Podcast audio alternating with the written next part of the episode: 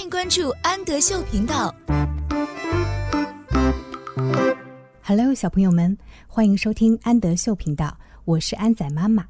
今天我们一起来阅读海尼曼分级读物的《The Flower》，Flower 花。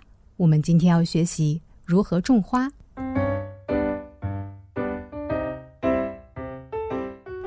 Here is the pot.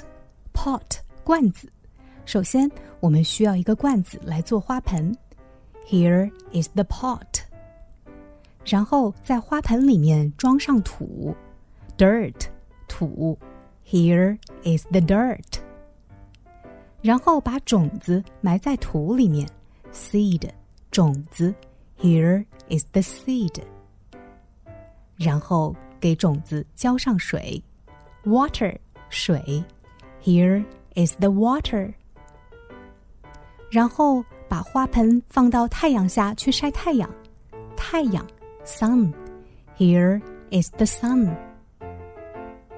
慢慢的，种子发芽了，Here is the stem，stem 花茎，种子发芽了，长出了花茎。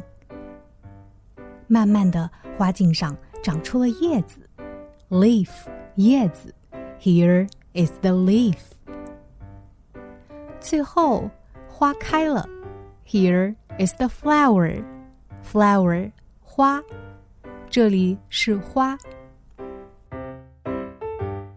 我是安仔妈妈，请在微信公众号搜索“安德秀频道”。